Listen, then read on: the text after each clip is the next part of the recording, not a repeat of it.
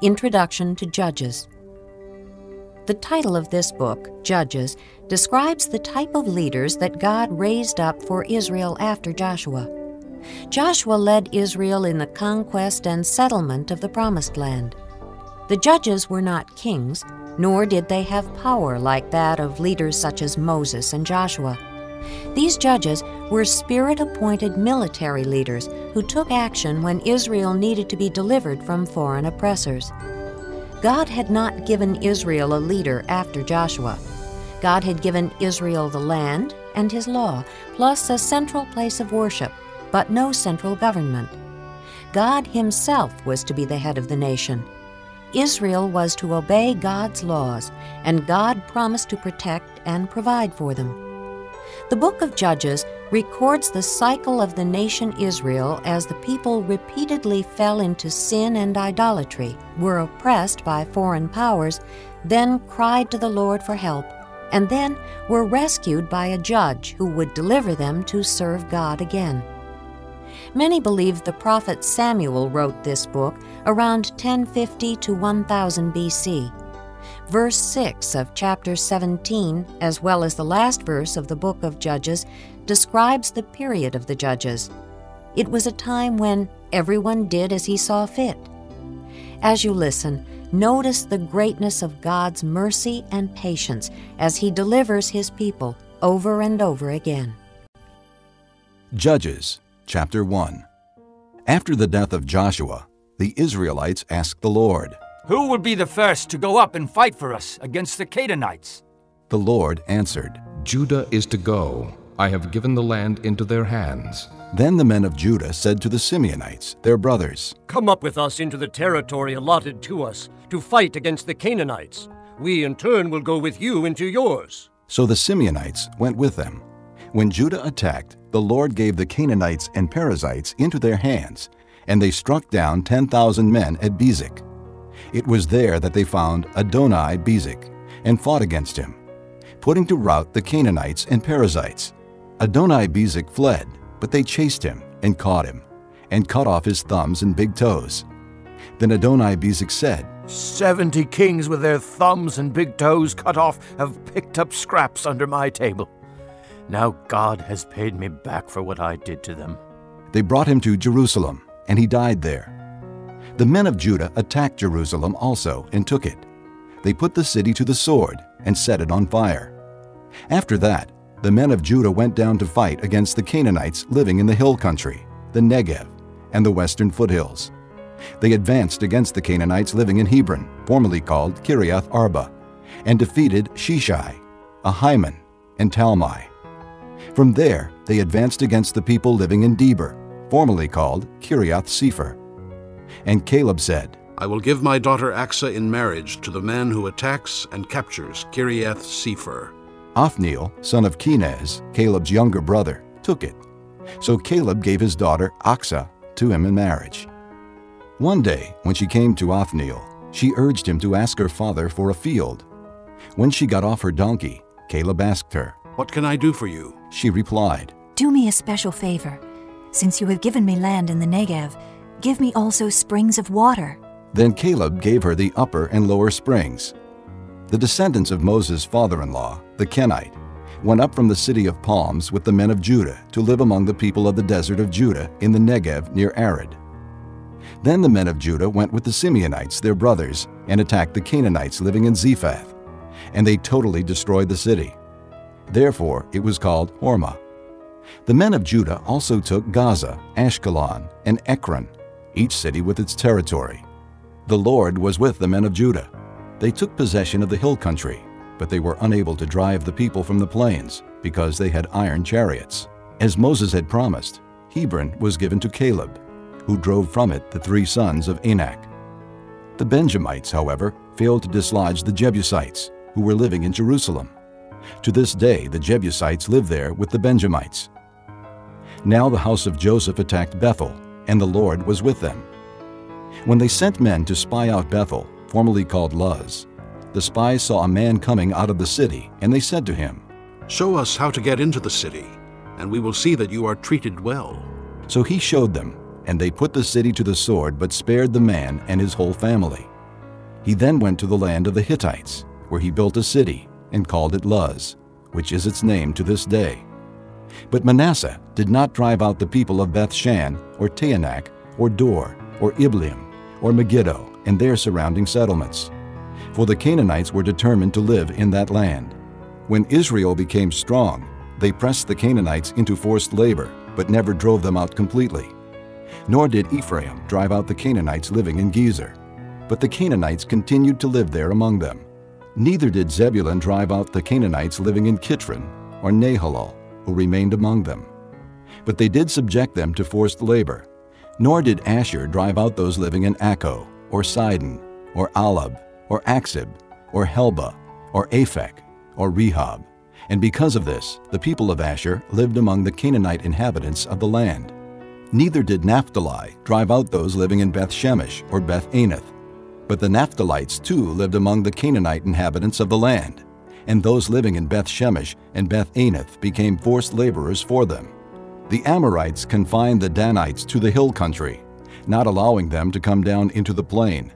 And the Amorites were determined also to hold out in Mount Heres, Ajalon, and Shaalbim. But when the power of the house of Joseph increased, they too were pressed into forced labor. The boundary of the Amorites was from Scorpion Pass to Selah and beyond. Chapter 2 The angel of the Lord went up from Gilgal to Bochim and said, I brought you up out of Egypt and led you into the land that I swore to give to your forefathers. I said, I will never break my covenant with you, and you shall not make a covenant with the people of this land, but you shall break down their altars. Yet you have disobeyed me. Why have you done this? Now therefore I tell you that I will not drive them out before you. They will be thorns in your sides, and their gods will be a snare to you. When the angel of the Lord had spoken these things to all the Israelites, the people wept aloud, and they called that place Bochim. There they offered sacrifices to the Lord. After Joshua had dismissed the Israelites, they went to take possession of the land, each to his own inheritance. The people served the Lord throughout the lifetime of Joshua and of the elders who outlived him and who had seen all the great things the Lord had done for Israel. Joshua, son of Nun, the servant of the Lord, died at the age of a 110, and they buried him in the land of his inheritance, at Timnath Heres, in the hill country of Ephraim, north of Mount Gaash. After that whole generation had been gathered to their fathers, another generation grew up who knew neither the Lord nor what he had done for Israel. Then the Israelites did evil in the eyes of the Lord and served the Baals. They forsook the Lord, the God of their fathers, who had brought them out of Egypt. They followed and worshipped various gods of the peoples around them. They provoked the Lord to anger, because they forsook him and served Baal and the Ashtoreths. In his anger against Israel, the Lord handed them over to raiders, who plundered them he sold them to their enemies all around, whom they were no longer able to resist. Whenever Israel went out to fight, the hand of the Lord was against them to defeat them, just as he had sworn to them. They were in great distress. Then the Lord raised up judges who saved them out of the hands of these raiders.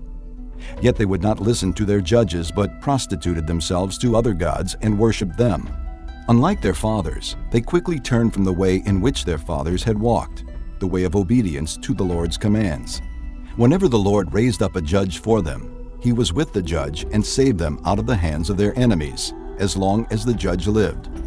For the Lord had compassion on them as they groaned under those who oppressed and afflicted them. But when the judge died, the people returned to ways even more corrupt than those of their fathers, following other gods and serving and worshiping them.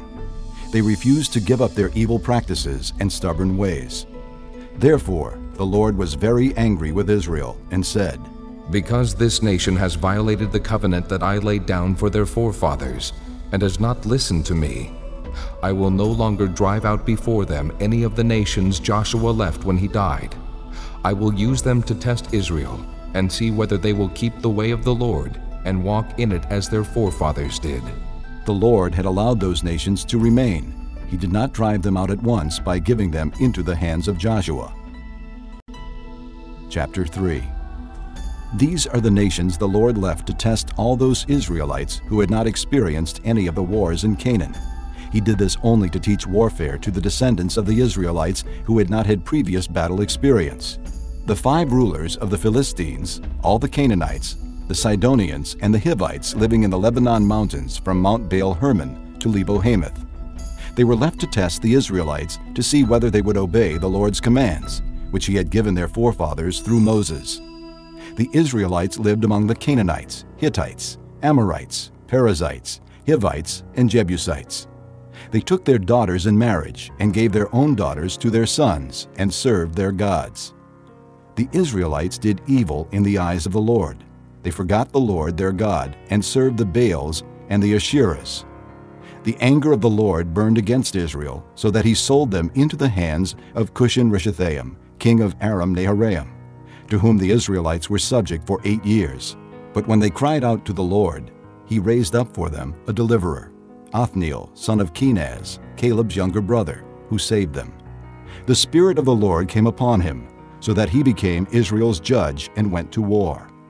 The Lord gave Cushan Rishathaim, king of Aram, into the hands of Othniel, who overpowered him.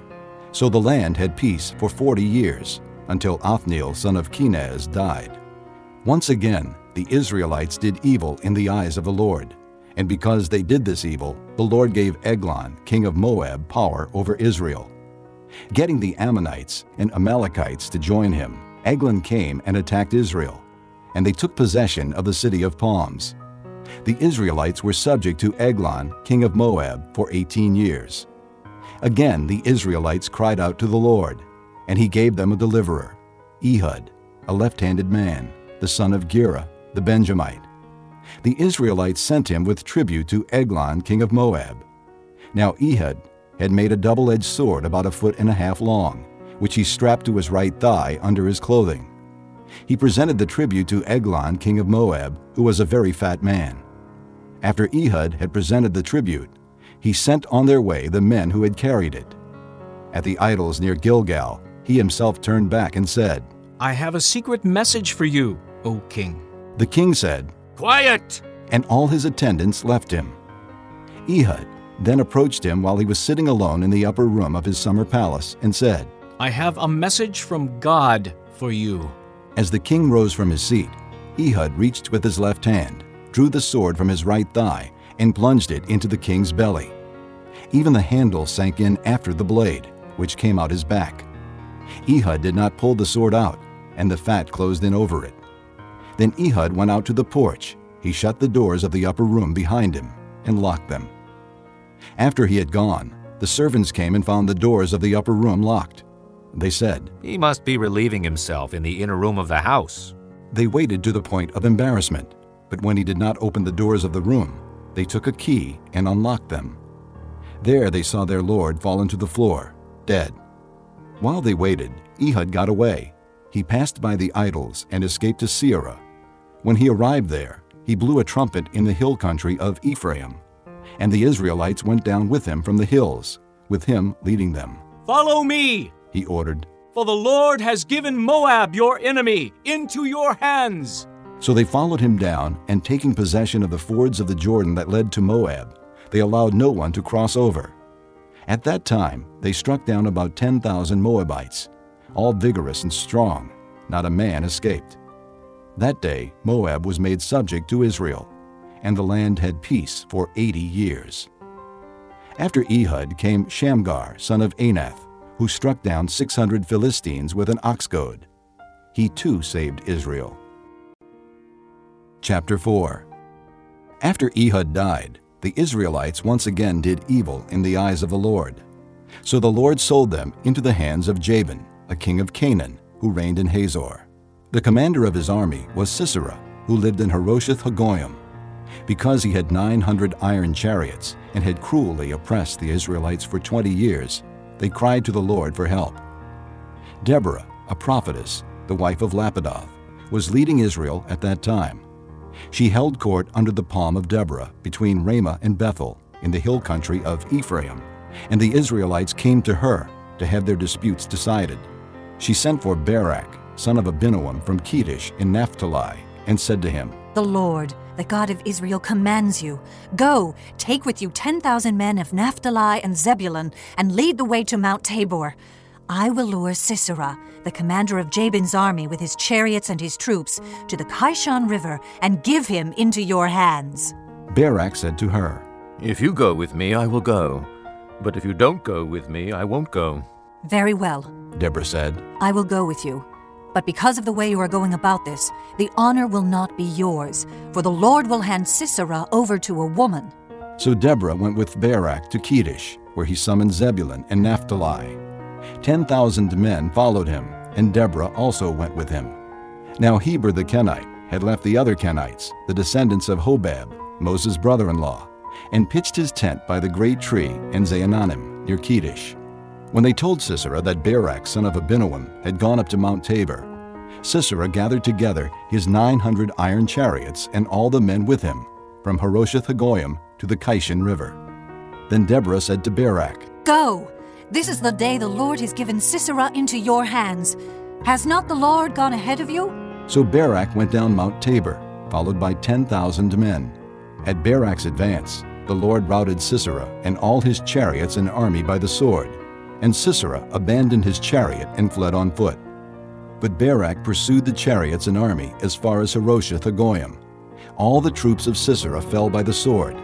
Not a man was left.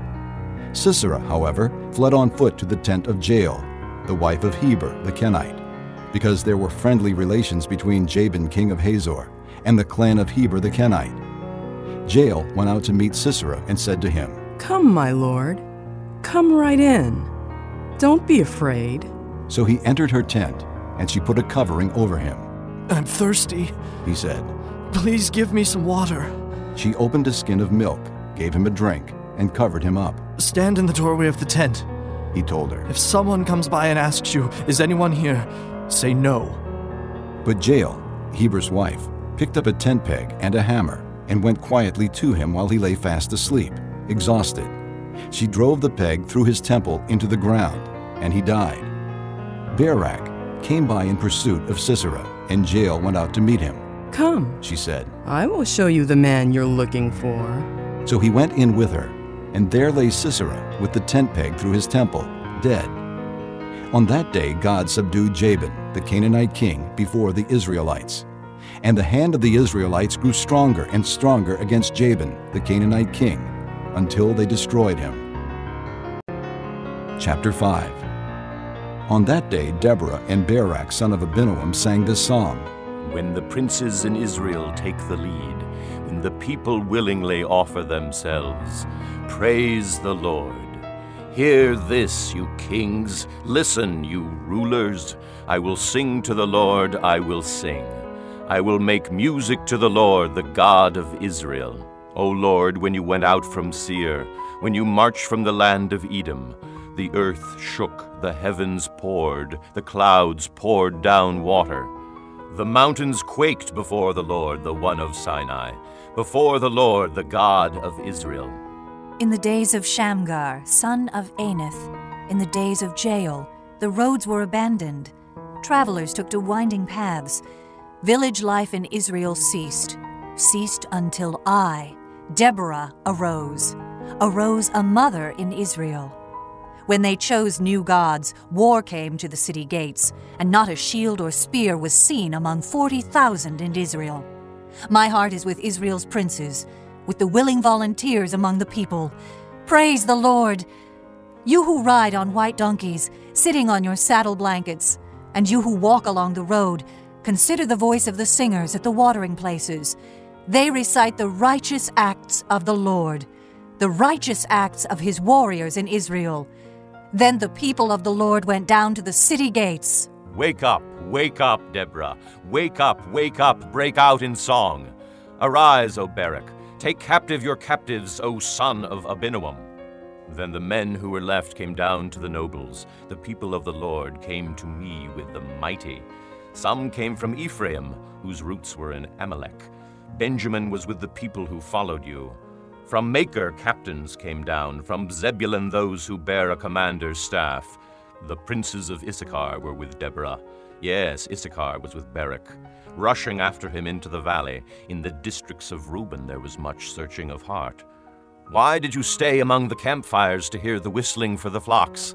In the districts of Reuben there was much searching of heart. Gilead stayed beyond the Jordan. And Dan, why did he linger by the ships? Asher remained on the coast and stayed in his coves. The people of Zebulun risked their very lives. So did Naphtali on the heights of the field. Kings came, they fought. The kings of Canaan fought at Taanach by the waters of Megiddo, but they carried off no silver, no plunder. From the heavens the stars fought. From their courses they fought against Sisera. The river Kishon swept them away. The age old river, the river Kishon. March on, my soul, be strong.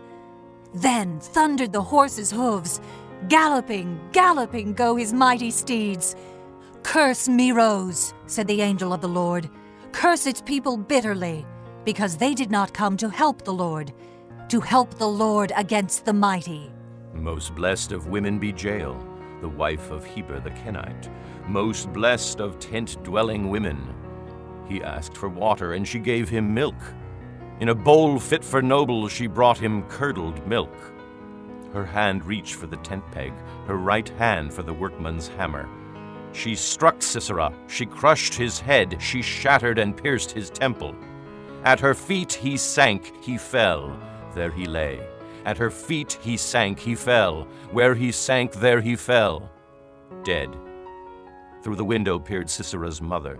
Behind the lattice she cried out, Why is his chariot so long in coming? Why is the clatter of his chariots delayed? The wisest of her ladies answer her. Indeed, she keeps saying to herself, Are they not finding and dividing the spoils, a girl or two for each man? Colorful garments as plunder for Sisera? Colorful garments embroidered, highly embroidered garments for my neck, all this as plunder? So may all your enemies perish, O Lord, but may they who love you be like the sun when it rises in its strength. Then the land had peace forty years.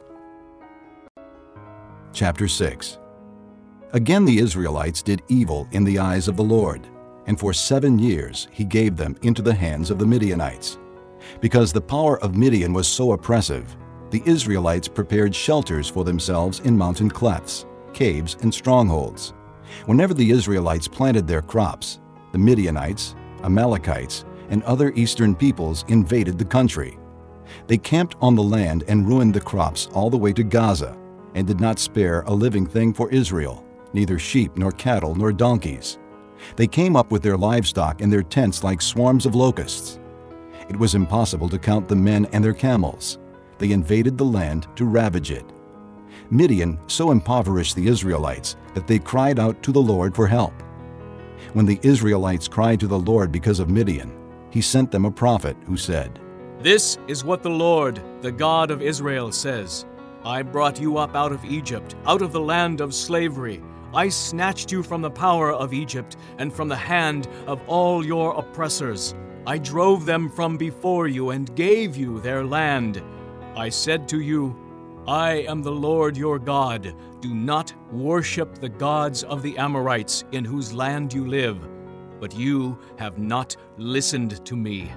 The angel of the Lord came and sat down under the oak in Ophrah that belonged to Joash the Abiezrite, where his son Gideon was threshing wheat in a winepress to keep it from the Midianites. When the angel of the Lord appeared to Gideon, he said, The Lord is with you, mighty warrior. But, sir, Gideon replied, If the Lord is with us, why has all this happened to us? Where are all his wonders that our fathers told us about when they said, Did not the Lord bring us up out of Egypt? But now the Lord has abandoned us and put us into the hand of Midian. The Lord turned to him and said, Go in the strength you have, and save Israel out of Midian's hand. Am I not sending you? But Lord, Gideon asked, How can I save Israel? My clan is the weakest in Manasseh, and I am the least in my family. The Lord answered, I will be with you, and you will strike down all the Midianites together. Gideon replied, If now I have found favor in your eyes, give me a sign that it is really you talking to me. Please do not go away until I come back and bring my offering and set it before you. And the Lord said, I will wait until you return. Gideon went in, prepared a young goat, and from an ephah of flour he made bread without yeast. Putting the meat in a basket and its broth in a pot, he brought them out and offered them to him under the oak.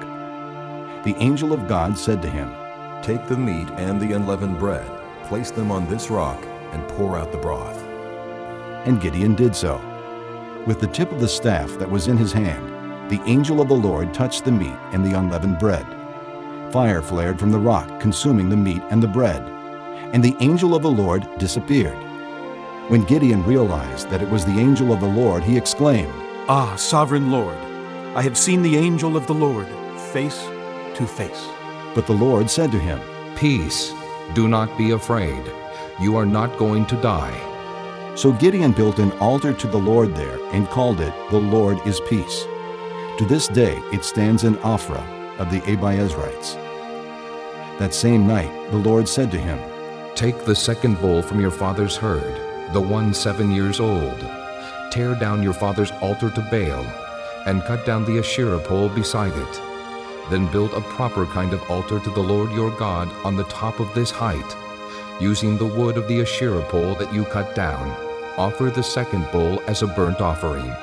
So Gideon took ten of his servants and did as the Lord told him. But because he was afraid of his family and the men of the town, he did it at night rather than in the daytime. In the morning, when the men of the town got up, there was Baal's altar, demolished, with the Asherah pole beside it cut down, and the second bull sacrificed on the newly built altar. They asked each other, Who did this? When they carefully investigated, they were told, Gideon, son of Joash, did it. The men of the town demanded of Joash, Bring out your son. He must die, because he has broken down Baal's altar and cut down the Asherah pole beside it. But Joash replied to the hostile crowd around him, Are you going to plead Baal's cause? Are you trying to save him? Whoever fights for him shall be put to death by morning. If Baal really is a god, he can defend himself when someone breaks down his altar. So that day they called Gideon Jerubbaal, saying, Let Baal contend with him. Because he broke down Baal's altar. Now all the Midianites, Amalekites, and other eastern peoples joined forces and crossed over the Jordan and camped in the valley of Jezreel. Then the Spirit of the Lord came upon Gideon, and he blew a trumpet, summoning the Abiezrites to follow him. He sent messengers throughout Manasseh, calling them to arms, and also into Asher, Zebulun, and Naphtali, so that they too went up to meet them. Gideon said to God, If you will save Israel by my hand as you have promised, look, I will place a wool fleece on the threshing floor. If there is dew only on the fleece and all the ground is dry, then I will know that you will save Israel by my hand as you said. And that is what happened. Gideon rose early the next day. He squeezed the fleece and wrung out the dew, a bowlful of water. Then Gideon said to God, Do not be angry with me. Let me make just one more request. Allow me one more test with the fleece. This time, make the fleece dry and the ground covered with dew. That night, God did so. Only the fleece was dry, all the ground was covered with dew. Chapter 7 Early in the morning, Jerubbaal, that is Gideon, and all his men camped at the spring of Harod. The camp of Midian was north of them in the valley near the hill of Moreh. The Lord said to Gideon, You have too many men for me to deliver Midian into their hands. In order that Israel may not boast against me that her own strength has saved her. Announce now to the people anyone who trembles with fear may turn back and leave Mount Gilead. So 22,000 men left, while 10,000 remained. But the Lord said to Gideon, There are still too many men. Take them down to the water, and I will sift them for you there. If I say, This one shall go with you, he shall go. But if I say, This one shall not go with you, he shall not go. So Gideon took the men down to the water. There the Lord told him, Separate those who lap the water with their tongues like a dog, from those who kneel down to drink. Three hundred men lapped with their hands to their mouths. All the rest got down on their knees to drink. The Lord said to Gideon, With the three hundred men that lapped, I will save you and give the Midianites into your hands. Let all the other men go, each to his own place. So Gideon sent the rest of the Israelites to their tents, but kept the 300, who took over the provisions and trumpets of the others. Now the camp of Midian lay below him in the valley. During that night, the Lord said to Gideon, Get up, go down against the camp, because I am going to give it into your hands. If you are afraid to attack, go down to the camp with your servant Purah, and listen to what they are saying. Afterward, you will be encouraged to attack the camp. So he and Purah, his servant, went down to the outposts of the camp. The Midianites, the Amalekites, and all the other eastern peoples had settled in the valley, thick as locusts. Their camels could no more be counted than the sand on the seashore. Gideon arrived just as a man was telling a friend his dream. I had a dream, he was saying. A round loaf of barley bread came tumbling into the Midianite camp. It struck the tent with such force that the tent overturned and collapsed. His friend responded, This can be nothing other than the sword of Gideon, son of Joash, the Israelite. God has given the Midianites and the whole camp into his hands. When Gideon heard the dream and its interpretation, he worshipped God.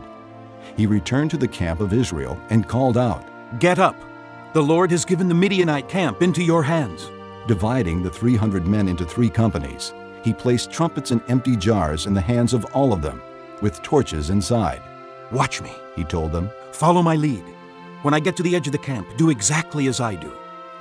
When I and all who are with me blow our trumpets, then from all around the camp blow yours and shout, For the Lord and for Gideon. Gideon and the hundred men with him reached the edge of the camp at the beginning of the middle watch, just after they had changed the guard. They blew their trumpets and broke the jars that were in their hands. The three companies blew the trumpets and smashed the jars. Grasping the torches in their left hands and holding in their right hands the trumpets they were to blow, they shouted, A sword for the Lord and for Gideon! While each man held his position around the camp, all the Midianites ran, crying out as they fled. When the 300 trumpets sounded, the Lord caused the men throughout the camp to turn on each other with their swords.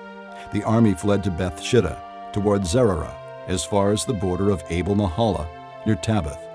Israelites from Naphtali, Asher, and all Manasseh were called out, and they pursued the Midianites.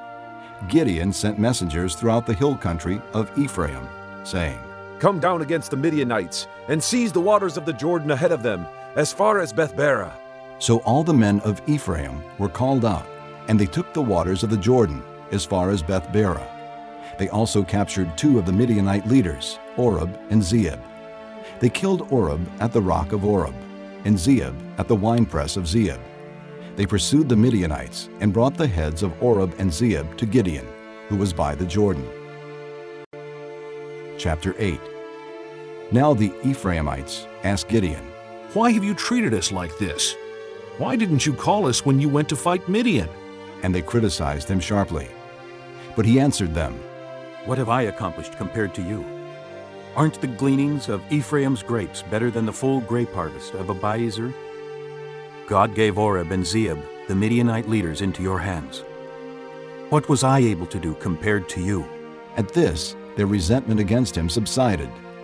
Gideon and his 300 men, exhausted yet keeping up the pursuit, came to the Jordan and crossed it. He said to the men of Succoth, Give my troops some bread. They are worn out, and I am still pursuing Zebah and Zalmunna, the kings of Midian. But the officials of Succoth said, Do you already have the hands of Zebah and Zalmunna in your possession? Why should we give bread to your troops? Then Gideon replied, Just for that. When the Lord has given Zebah and Zalmunna into my hand, I will tear your flesh with desert thorns and briars. From there he went up to Peniel and made the same request of them. But they answered as the men of Succoth had. So he said to the men of Peniel, When I return in triumph, I will tear down this tower. Now Zebah and Zalmunna were in Karkor with a force of about 15,000 men, all that were left of the armies of the eastern peoples. A 120,000 swordsmen had fallen. Gideon went up by the route of the nomads east of Nobah and Jogbehah, and fell upon the unsuspecting army. Zebah and Zalmunna, the two kings of Midian, fled, but he pursued them and captured them, routing their entire army. Gideon, son of Joash, then returned from the battle by the pass of Heres. he caught a young man of Succoth and questioned him. And the young man wrote down for him the names of the 77 officials of Succoth, the elders of the town. Then Gideon came and said to the men of Succoth, Here are Zebah and Zalmunna, about whom you taunted me by saying, Do you already have the hands of Zebah and Zalmunna in your possession? Why should we give bread to your exhausted men? He took the elders of the town and taught the men of Succoth a lesson by punishing them with desert thorns and briars. He also pulled down the tower of Peniel and killed the men of the town. Then he asked Zebah and Zalmunna, What kind of men did you kill at Tabor? Men like you, they answered, each one with the bearing of a prince.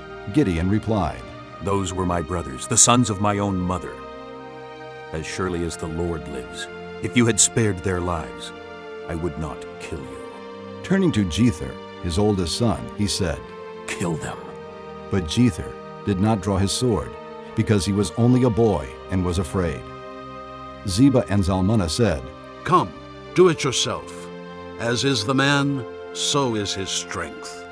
So Gideon stepped forward and killed them, and took the ornaments off their camels' necks.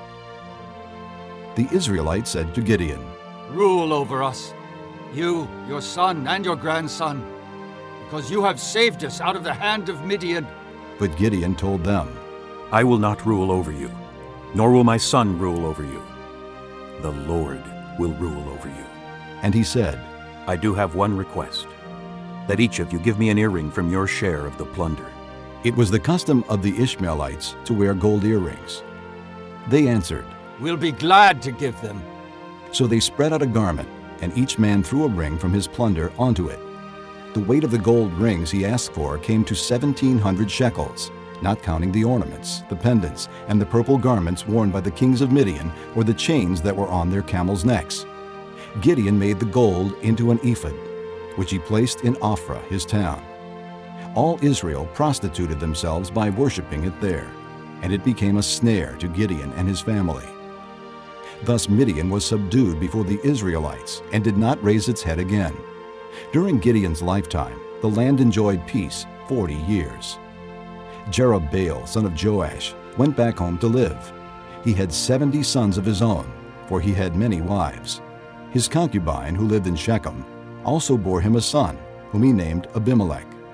Gideon, son of Joash, died at a good old age, and was buried in the tomb of his father Joash in Ophrah of the Abiezrites. No sooner had Gideon died than the Israelites again prostituted themselves to the Baals. They set up Baal Berith as their god, and did not remember the Lord their God, who had rescued them from the hands of all their enemies on every side. They also failed to show kindness to the family of Jerubbaal, that is Gideon, for all the good things he had done for them. Chapter 9 Abimelech, son of Jerubbaal, went to his mother's brothers in Shechem, and said to them and to all his mother's clan, Ask all the citizens of Shechem, which is better for you, to have all seventy of Jerubbaal's sons rule over you, or just one man? Remember, I am your flesh and blood. When the brothers repeated all this to the citizens of Shechem, they were inclined to follow Abimelech, for they said, He is our brother. They gave him seventy shekels of silver from the temple of Baal Berith, and Abimelech used it to hire reckless adventurers who became his followers. He went to his father's home in Ophrah, and on one stone murdered his seventy brothers, the sons of Jerubbaal. But Jotham, the youngest son of Jerubbaal, escaped by hiding. Then all the citizens of Shechem and Beth Millo gathered beside the great tree at the pillar in Shechem to crown Abimelech king. When Jotham was told about this, he climbed up on the top of Mount Gerizim and shouted to them, Listen to me, citizens of Shechem, so that God may listen to you. One day the trees went out to anoint a king for themselves. They said to the olive tree, Be our king. But the olive tree answered, Should I give up my oil by which both gods and men are honored to hold sway over the trees? Next, the trees said to the fig tree, Come and be our king. But the fig tree replied, Should I give up my fruit, so good and sweet, to hold sway over the trees? Then the trees said to the vine, Come and be our king.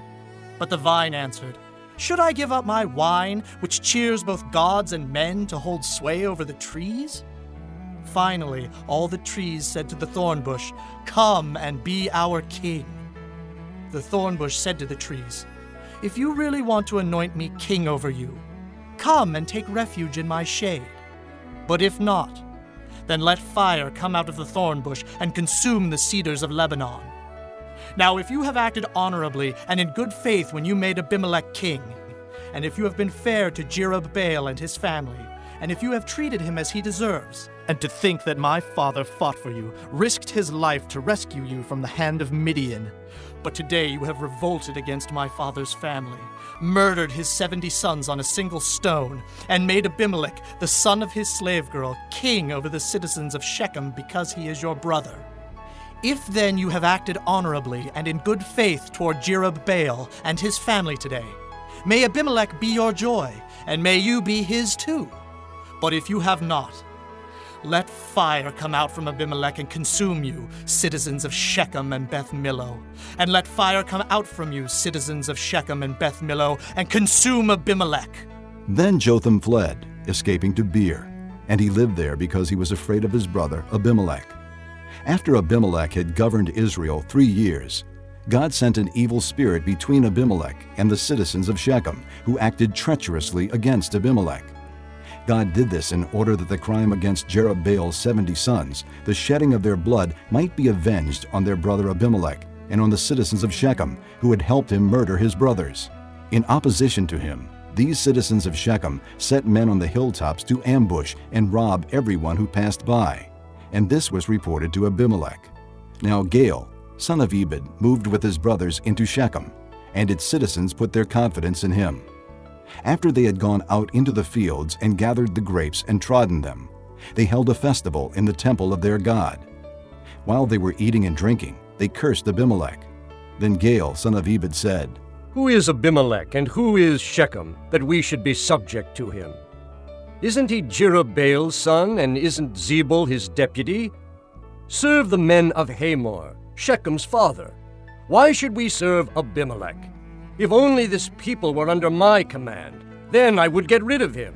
I would say to Abimelech, Call out your whole army. When Zebul, the governor of the city, heard what Gaal, son of Ebed, said, he was very angry. Under cover, he sent messengers to Abimelech, saying, Gaal, son of Ebed, and his brothers have come to Shechem and are stirring up the city against you. Now then, during the night, you and your men should come and lie in wait in the fields. In the morning, at sunrise, advance against the city. When Gaal and his men come out against you, do whatever your hand finds to do. So Abimelech and all his troops set out by night and took up concealed positions near Shechem in four companies. Now Gaal, son of Ebed, had gone out and was standing at the entrance to the city gate just as Abimelech and his soldiers came out from their hiding place. When Gaal saw them, he said to Zebul, Look, people are coming down from the tops of the mountains. Zebul replied, You mistake the shadows of the mountains for men. But Gaal spoke up again, Look, people are coming down from the center of the land, and a company is coming from the direction of the soothsayer's tree. Then Zebul said to him, where is your big talk now, you who said, Who is Abimelech that we should be subject to him? Aren't these the men you ridiculed? Go out and fight them. So Gaal led out the citizens of Shechem and fought Abimelech. Abimelech chased him, and many fell wounded in the flight, all the way to the entrance to the gate. Abimelech stayed in Arumah, and Zebul drove Gaal and his brothers out of Shechem. The next day, the people of Shechem went out to the fields, and this was reported to Abimelech.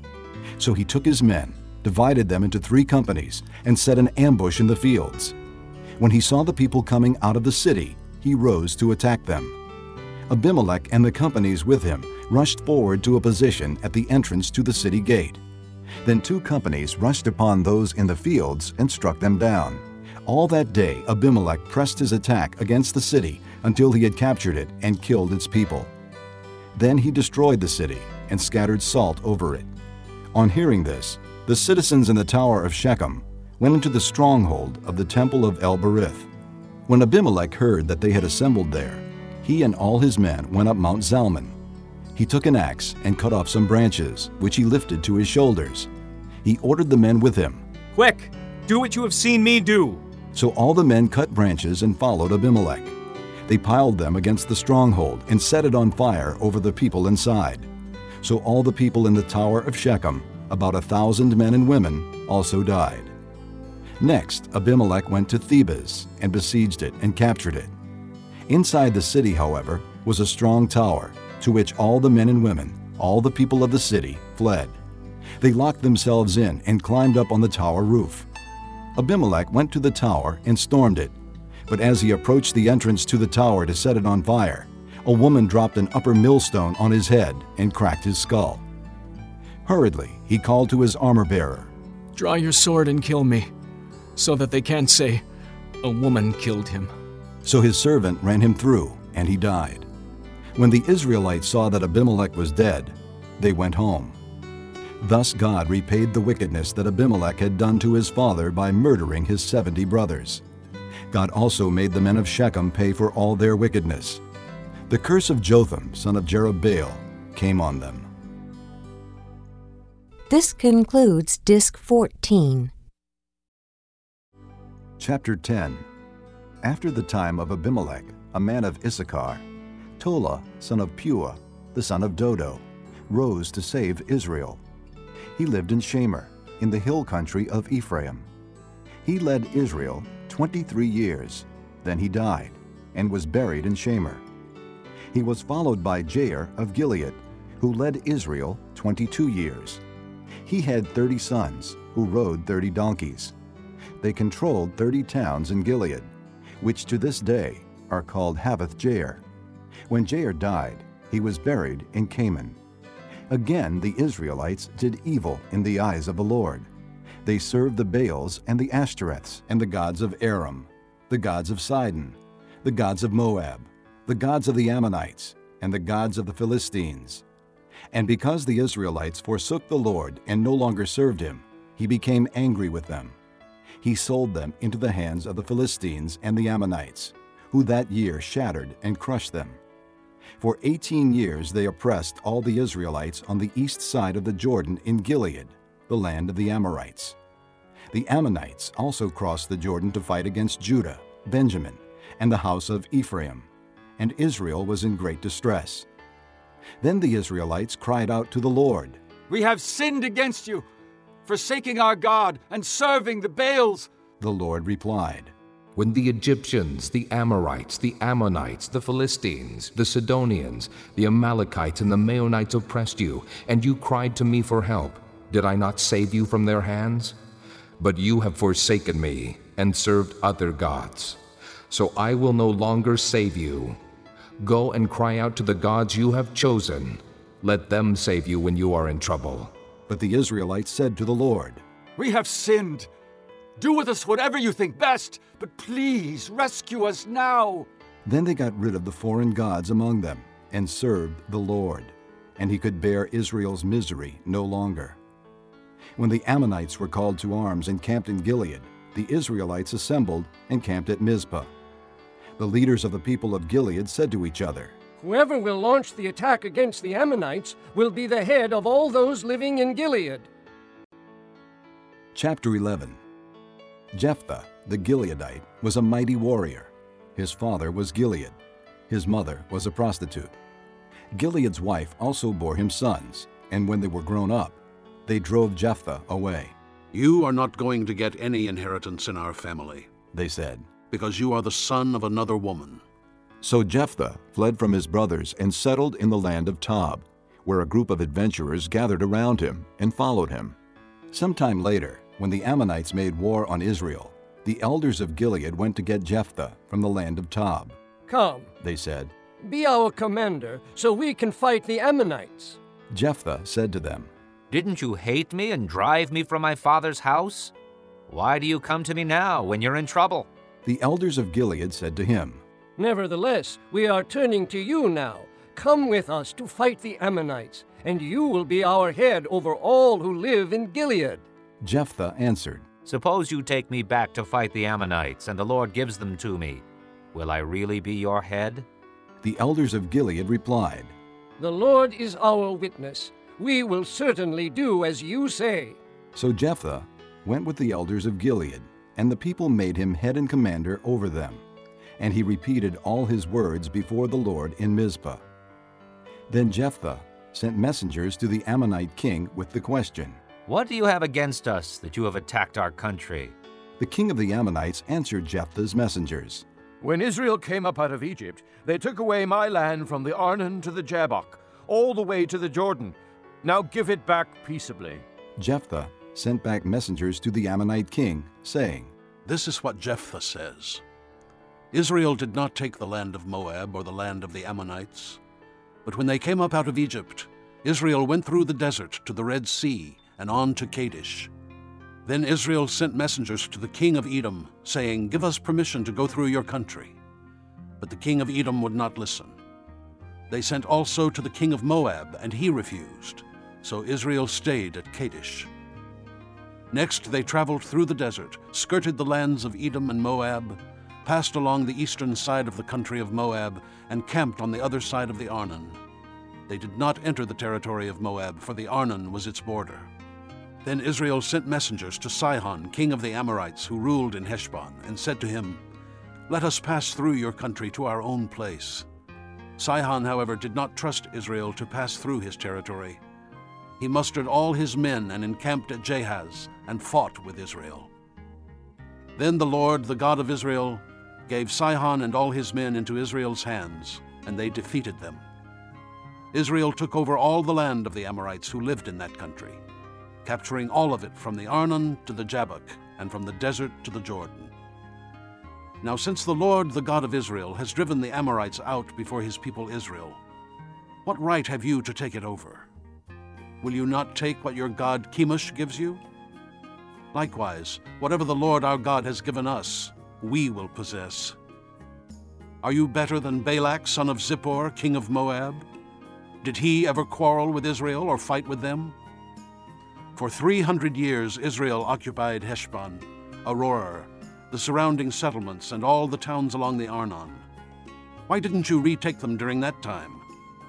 I have not wronged you, but you are doing me wrong by waging war against me. Let the Lord, the judge, decide the dispute this day between the Israelites and the Ammonites.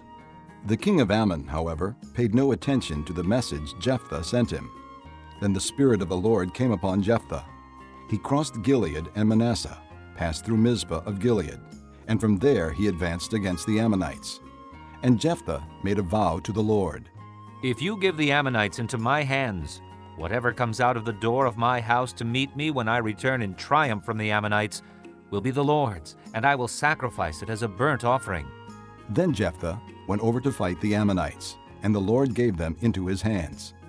He devastated twenty towns from Aroer to the vicinity of Minnith, as far as Abel Keramim.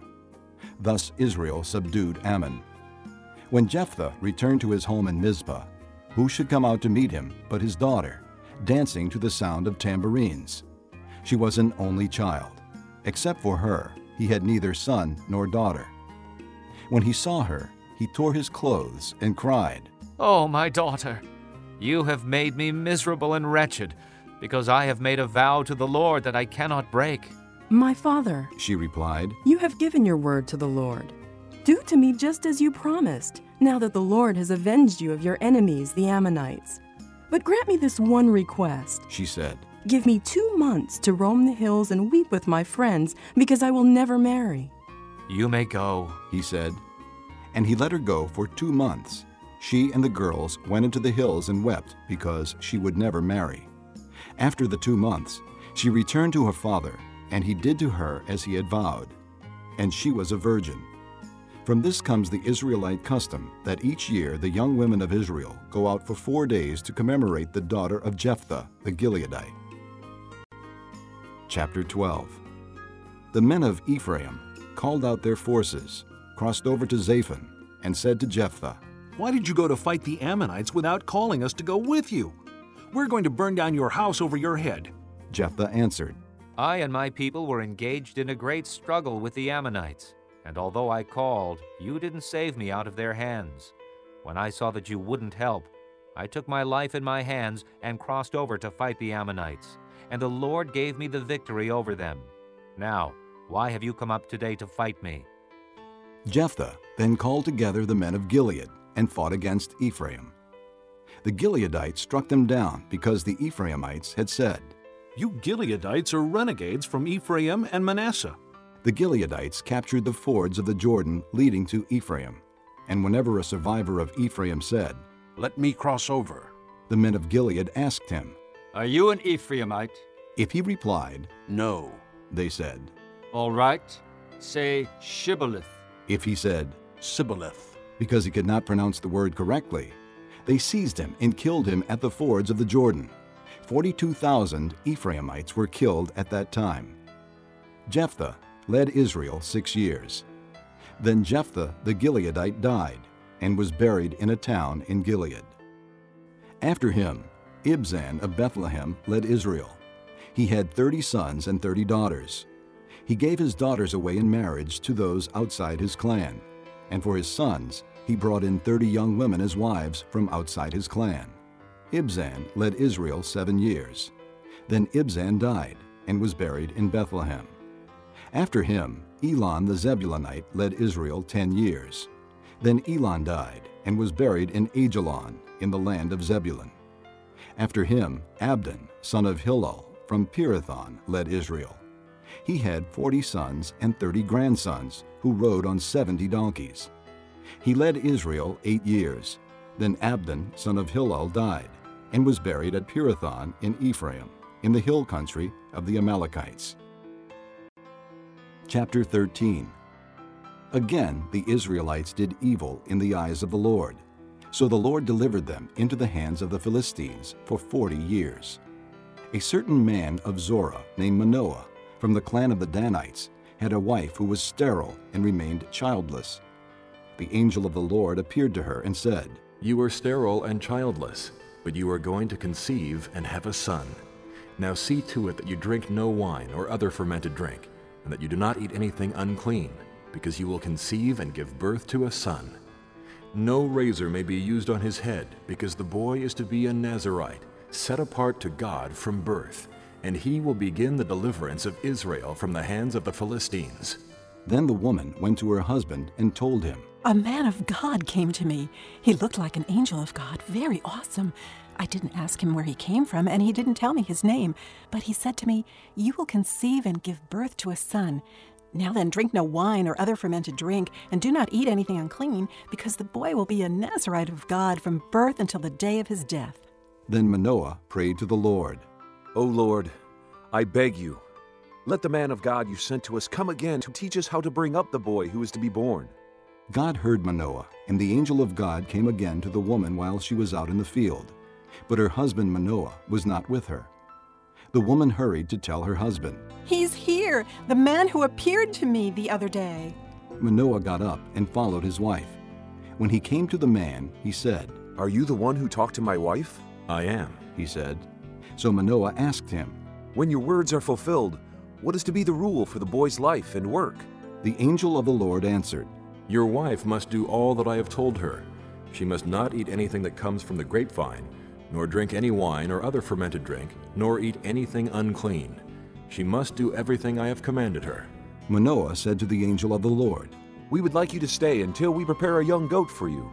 The angel of the Lord replied, Even though you detain me, I will not eat any of your food. But if you prepare a burnt offering, offer it to the Lord. Manoah did not realize that it was the angel of the Lord.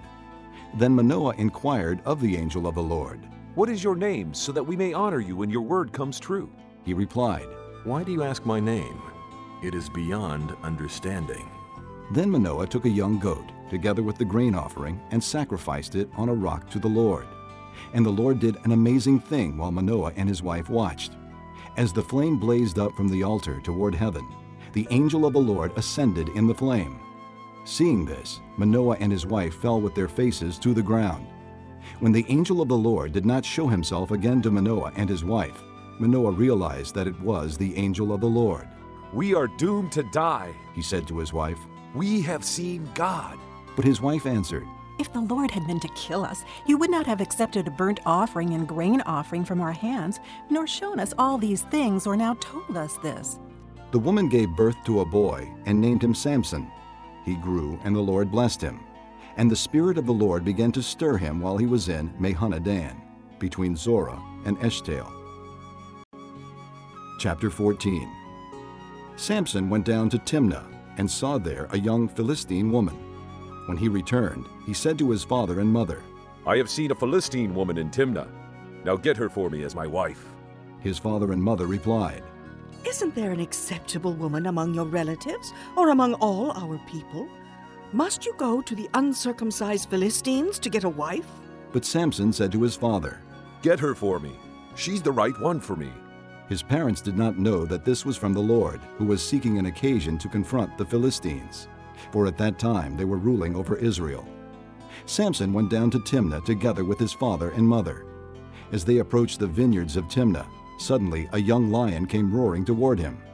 The Spirit of the Lord came upon him in power, so that he tore the lion apart with his bare hands, as he might have torn a young goat.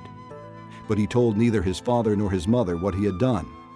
Then he went down and talked with the woman, and he liked her. Some time later, when he went back to marry her, he turned aside to look at the lion's carcass. In it was a swarm of bees and some honey, which he scooped out with his hands and ate as he went along. When he rejoined his parents, he gave them some, and they too ate it. But he did not tell them that he had taken the honey from the lion's carcass. Now his father went down to see the woman, and Samson made a feast there, as was customary for bridegrooms. When he appeared, he was given thirty companions. Let me tell you a riddle, Samson said to them. If you can give me the answer within the seven days of the feast, I will give you thirty linen garments and thirty sets of clothes. If you can't tell me the answer, you must give me thirty linen garments and thirty sets of clothes. Tell us your riddle, they said. Let's hear it. He replied, Out of the eater, something to eat. Out of the strong, something sweet. For three days they could not give the answer. On the fourth day, they said to Samson's wife, Coax your husband into explaining the riddle for us, or we will burn you and your father's household to death. Did you invite us here to rob us? Then Samson's wife threw herself on him, sobbing, You hate me. You don't really love me. You've given my people a riddle, but you haven't told me the answer. I haven't even explained it to my father or mother, he replied. So why should I explain it to you? She cried the whole seven days of the feast. So on the seventh day, he finally told her, because she continued to press him. She in turn explained the riddle to her people. Before sunset on the seventh day, the men of the town said to him, What is sweeter than honey? What is stronger than a lion? Samson said to them, If you had not plowed with my heifer, you would not have solved my riddle. Then the Spirit of the Lord came upon him in power. He went down to Ashkelon, struck down thirty of their men, stripped them of their belongings, and gave their clothes to those who had explained the riddle. Burning with anger, he went up to his father's house, and Samson's wife was given to the friend who had attended him at his wedding. Chapter 15 Later on, at the time of wheat harvest, Samson took a young goat and went to visit his wife. He said, I'm going to my wife's room. But her father would not let him go in. I was so sure you thoroughly hated her, he said, that I gave her to your friend. Isn't her younger sister more attractive? Take her instead. Samson said to them, This time I have a right to get even with the Philistines. I will really harm them. So he went out and caught 300 foxes and tied them tail to tail in pairs. He then fastened a torch to every pair of tails, lit the torches, and let the foxes loose in the standing grain of the Philistines. He burned up the shocks and standing grain, together with the vineyards and olive groves. When the Philistines asked, Who did this? they were told, Samson, the Timnite's son in law, because his wife was given to his friend. So the Philistines went up and burned her and her father to death. Samson said to them, Since you've acted like this, I won't stop until I get my revenge on you. He attacked them viciously and slaughtered many of them. Then he went down and stayed in a cave in the rock of Etam. The Philistines went up and camped in Judah, spreading out near Lehi. The men of Judah asked, Why have you come to fight us?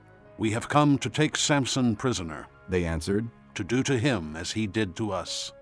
Then 3,000 men from Judah went down to the cave in the rock of Etam and said to Samson, Don't you realize that the Philistines are rulers over us? What have you done to us? He answered, I merely did to them what they did to me. They said to him, We've come to tie you up and hand you over to the Philistines. Samson said, Swear to me that you won't kill me yourselves. Agreed. They answered, We will only tie you up and hand you over to them. We will not kill you. So they bound him with two new ropes and led him up from the rock.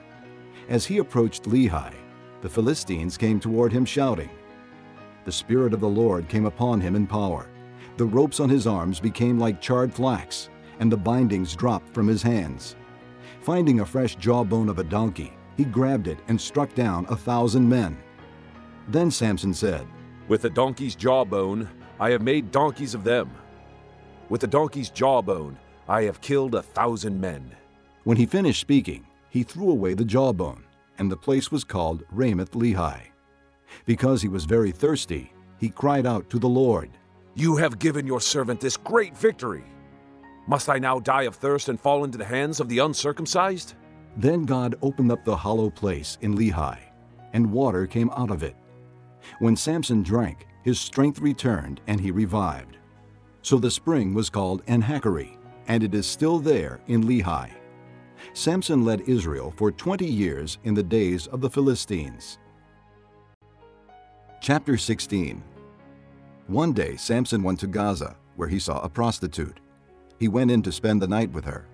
The people of Gaza were told, Samson is here! So they surrounded the place and lay in wait for him all night at the city gate. They made no move during the night, saying, At dawn we'll kill him. But Samson lay there only until the middle of the night. Then he got up and took hold of the doors of the city gate, together with the two posts, and tore them loose, bar and all. He lifted them to his shoulders and carried them to the top of the hill that faces Hebron. Some time later, he fell in love with a woman in the valley of Sorek, whose name was Delilah. The rulers of the Philistines went to her and said, See if you can lure him into showing you the secret of his great strength, and how we can overpower him, so we may tie him up and subdue him. Each one of us will give you eleven hundred shekels of silver. So Delilah said to Samson, Tell me the secret of your great strength, and how you can be tied up and subdued. Samson answered her, If anyone ties me with seven fresh thongs that have not been dried, I'll become as weak as any other man. Then the rulers of the Philistines brought her seven fresh thongs that had not been dried, and she tied him with them. With men hidden in the room, she called to him. Samson, the Philistines are upon you. But he snapped the thongs as easily as a piece of string snaps when it comes close to a flame. So the secret of his strength was not discovered. Then Delilah said to Samson, You've made a fool of me. You lied to me. Come now, tell me how can you be tied? He said, If anyone ties me securely with new ropes that have never been used, I'll become as weak as any other man. So Delilah took new ropes and tied him with them. Then, with men hidden in the room, she called to him. Samson, the Philistines are upon you. But he snapped the ropes off his arms as if they were threads. Delilah then said to Samson, Until now you have been making a fool of me and lying to me. Tell me, how can you be tied? He replied, If you weave the seven braids of my head into the fabric on the loom and tighten it with the pin, I'll become as weak as any other man. So while he was sleeping, Delilah took the seven braids of his head, wove them into the fabric, and tightened it with the pin. Again she called to him. Samson, the Philistines are upon you. He awoke from his sleep and pulled up the pin and the loom with the fabric. Then she said to him, How can you say I love you when you won't confide in me? This is the third time you have made a fool of me and haven't told me the secret of your great strength. With such nagging, she prodded him day after day until he was tired to death. So he told her everything. No razor has ever been used on my head, he said, because I have been a Nazirite set apart to God since birth. If my head were shaved, my strength would leave me, and I would become as weak as any other man. When Delilah saw that he had told her everything, she sent word to the rulers of the Philistines. Come back once more. He has told me everything. So the rulers of the Philistines returned with the silver in their hands. Having put him to sleep on her lap, she called a man to shave off the seven braids of his hair, and so began to subdue him. And his strength left him. Then she called, Samson, the Philistines are upon you. He awoke from his sleep and thought, I'll go out as before and shake myself free. but he did not know that the Lord had left him. Then the Philistines seized him, gouged out his eyes, and took him down to Gaza. Binding him with bronze shackles, they set him to grinding in the prison. But the hair on his head began to grow again after it had been shaved. Now the rulers of the Philistines assembled to offer a great sacrifice to Dagon their god and to celebrate, saying, Our God has delivered Samson, our enemy, into our hands. When the people saw him, they praised their God, saying, Our God has delivered our enemy into our hands, the one who laid waste our land and multiplied our slain. While they were in high spirits, they shouted, Bring out Samson to entertain us. So they called Samson out of the prison, and he performed for them. When they stood him among the pillars, Samson said to the servant who held his hand, Put me where I can feel the pillars that support the temple, so that I may lean against them. Now the temple was crowded with men and women. All the rulers of the Philistines were there, and on the roof were about 3,000 men and women watching Samson perform. Then Samson prayed to the Lord, O sovereign Lord, remember me. O God, please strengthen me just once more, and let me with one blow get revenge on the Philistines for my two eyes. Then Samson reached toward the two central pillars on which the temple stood. Bracing himself against them, his right hand on the one and his left hand on the other, Samson said, Let me die with the Philistines. Then he pushed with all his might, and down came the temple on the rulers and all the people in it. Thus he killed many more when he died than while he lived.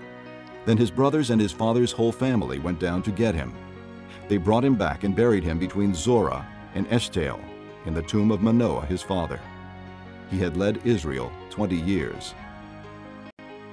Chapter 17 Now a man named Micah from the hill country of Ephraim said to his mother, The eleven hundred shekels of silver that were taken from you and about which I heard you utter a curse, I have that silver with me. I took it. Then his mother said, The Lord bless you, my son. When he returned the 1100 shekels of silver to his mother, she said, I solemnly consecrate my silver to the Lord, for my son to make a carved image and to cast idol. I will give it back to you. So he returned the silver to his mother, and she took 200 shekels of silver and gave them to a silversmith, who made them into the image and the idol. And they were put in Micah's house. Now this man Micah had a shrine, and he made an ephod and some idols, and installed one of his sons as his priest. In those days Israel had no king. Everyone did as he saw fit. A young Levite from Bethlehem in Judah, who had been living within the clan of Judah, left that town in search of some other place to stay. On his way, he came to Micah's house in the hill country of Ephraim. Micah asked him, Where are you from? I'm a Levite from Bethlehem in Judah, he said, and I'm looking for a place to stay. Then Micah said to him, Live with me and be my father and priest, and I'll give you ten shekels of silver a year, your clothes and your food. So the Levite agreed to live with him, and the young man was to him like one of his sons. Then Micah installed the Levite, and the young man became his priest and lived in his house. And Micah said, Now I know that the Lord will be good to me, since this Levite has become my priest. Chapter 18 In those days Israel had no king. And in those days the tribe of the Danites was seeking a place of their own where they might settle, because they had not yet come into an inheritance among the tribes of Israel. So the Danites sent five warriors from Zorah and Eshtaol to spy out the land and explore it. These men represented all their clans. They told them, Go, explore the land. The men entered the hill country of Ephraim and came to the house of Micah, where they spent the night. When they were near Micah's house, they recognized the voice of the young Levite. So they turned in there and asked him, Who brought you here? What are you doing in this place? Why are you here? He told them what Micah had done for him and said, He has hired me, and I am his priest. Then they said to him, Please inquire of God to learn whether our journey will be successful. The priest answered them, Go in peace. Your journey has the Lord's approval. So the five men left and came to Laish, where they saw that the people were living in safety, like the Sidonians, unsuspecting and secure. And since their land lacked nothing, they were prosperous. Also, they lived a long way from the Sidonians and had no relationship with anyone else. When they returned to Zorah and Eshtaol, their brothers asked them, How did you find things? They answered, Come on, let's attack them. We have seen that the land is very good. Aren't you going to do something? Don't hesitate to go there and take it over. When you get there, you will find an unsuspecting people and a spacious land that God has put into your hands, a land that lacks nothing whatever. Then 600 men from the clan of the Danites, armed for battle, set out from Zorah and Eshtaol. On their way, they set up camp near Kiriath Jearim in Judah. This is why the place west of Kiriath Jearim is called Mahaneh-dan to this day. From there, they went on to the hill country of Ephraim and came to Micah's house. Then the five men who had spied out the land of Laish said to their brothers, Do you know that one of these houses has an ephod, other household gods, a carved image, and a cast idol? Now you know what to do. So they turned in there and went to the house of the young Levite at Micah's place and greeted him. The 600 Danites, armed for battle, stood at the entrance to the gate.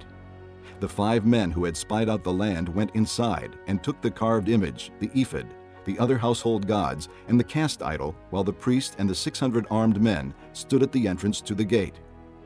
When these men went into Micah's house and took the carved image, the ephod, the other household gods, and the cast idol, the priest said to them, What are you doing? They answered him, Be quiet. Don't say a word. Come with us and be our father and priest. Isn't it better that you serve a tribe and clan in Israel as priest rather than just one man's household? Then the priest was glad.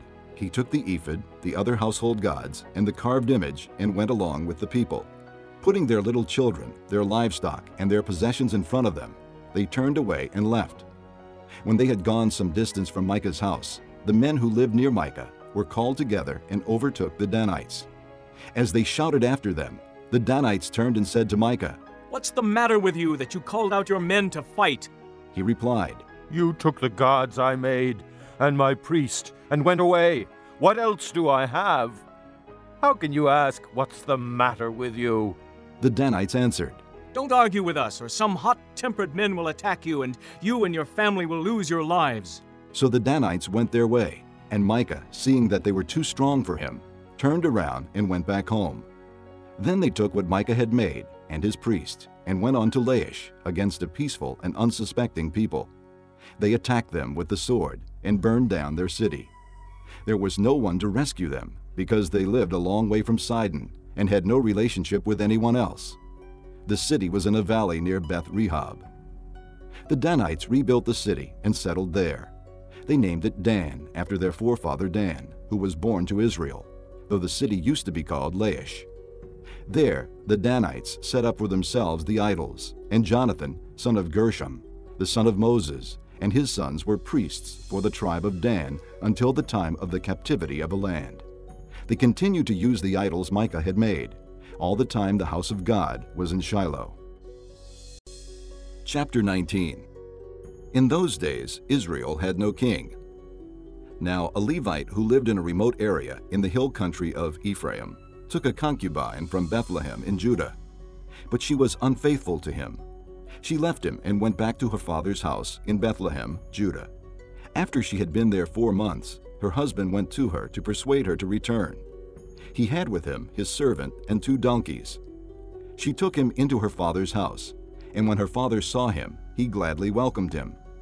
His father in law, the girl's father, prevailed upon him to stay, so he remained with him three days eating and drinking, and sleeping there.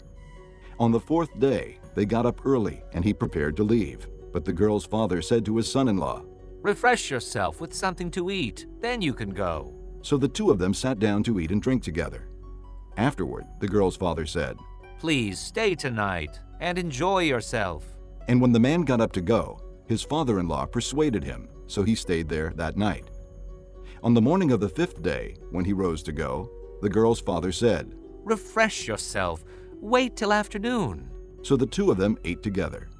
Then, when the man, with his concubine and his servant, got up to leave, his father in law, the girl's father, said, Now look, it's almost evening. Spend the night here. The day is nearly over. Stay and enjoy yourself. Early tomorrow morning you can get up and be on your way home.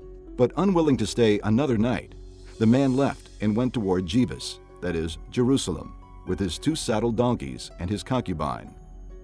When they were near Jebus, and the day was almost gone, the servant said to his master, Come, let's stop at this city of the Jebusites and spend the night.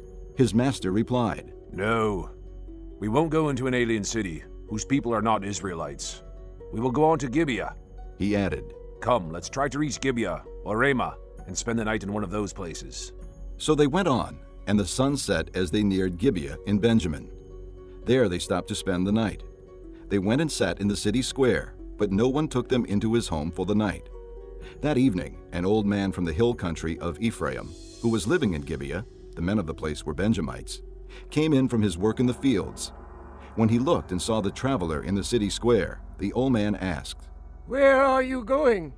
Where did you come from? He answered, We are on our way from Bethlehem in Judah to a remote area in the hill country of Ephraim, where I live.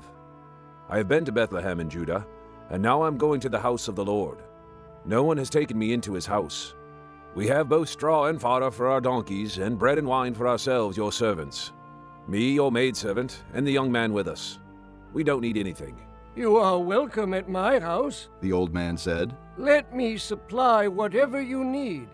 Only don't spend the night in the square. So he took him into his house and fed his donkeys. After they had washed their feet, they had something to eat and drink. While they were enjoying themselves, some of the wicked men of the city surrounded the house. Pounding on the door, they shouted to the old man who owned the house, Bring out the man who came to your house so we can have sex with him. The owner of the house went outside and said to them, No, my friends, don't be so vile. Since this man is my guest, don't do this disgraceful thing. Look, here is my virgin daughter and his concubine. I will bring them out to you now, and you can use them and do to them whatever you wish.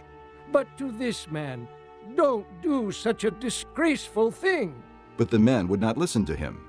So the man took his concubine and sent her outside to them. And they raped her and abused her throughout the night. And at dawn they let her go. At daybreak the woman went back to the house where her master was staying, fell down at the door, and lay there until daylight.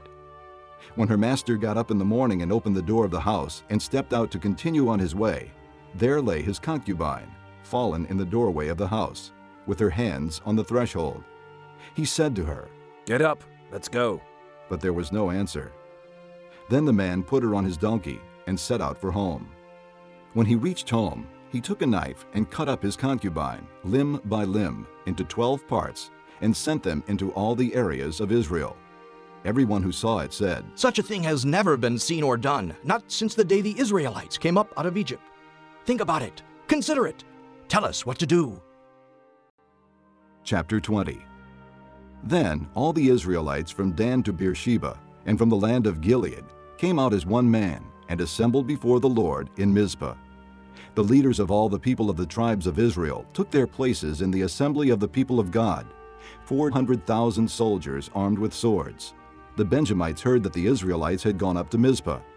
Then the Israelites said, Tell us how this awful thing happened. So the Levite, the husband of the murdered woman, said, I and my concubine came to Gibeah in Benjamin to spend the night. During the night, the men of Gibeah came after me and surrounded the house, intending to kill me. They raped my concubine, and she died. I took my concubine, cut her into pieces, and set one piece to each region of Israel's inheritance, because they committed this lewd and disgraceful act in Israel.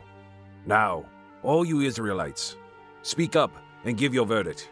All the people rose as one man, saying, None of us will go home. No, not one of us will return to his house. But now this is what we'll do to Gibeah. We'll go up against it as the lot directs.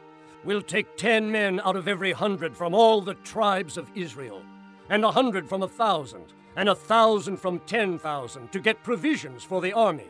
Then, when the army arrives at Gibeah in Benjamin, it can give them what they deserve for all this vileness done in Israel. So all the men of Israel got together and united as one man against the city. The tribes of Israel sent men throughout the tribe of Benjamin, saying, What about this awful crime that was committed among you? Now surrender those wicked men of Gibeah so that we may put them to death and purge the evil from Israel. But the Benjamites would not listen to their fellow Israelites. From their towns they came together at Gibeah to fight against the Israelites. At once, the Benjamites mobilized 26,000 swordsmen from their towns, in addition to 700 chosen men from those living in Gibeah. Among all these soldiers, there were 700 chosen men who were left handed, each of whom could sling a stone at a hair and not miss. Israel, apart from Benjamin, mustered 400,000 swordsmen, all of them fighting men. The Israelites went up to Bethel and inquired of God. They said, Who of us shall go first to fight against the Benjamites? The Lord replied, Judah shall go first. The next morning the Israelites got up and pitched camp near Gibeah. The men of Israel went out to fight the Benjamites and took up battle positions against them at Gibeah. The Benjamites came out of Gibeah and cut down 22,000 Israelites on the battlefield that day. But the men of Israel encouraged one another and again took up their positions where they had stationed themselves the first day. The Israelites went up and wept before the Lord until evening, and they inquired of the Lord.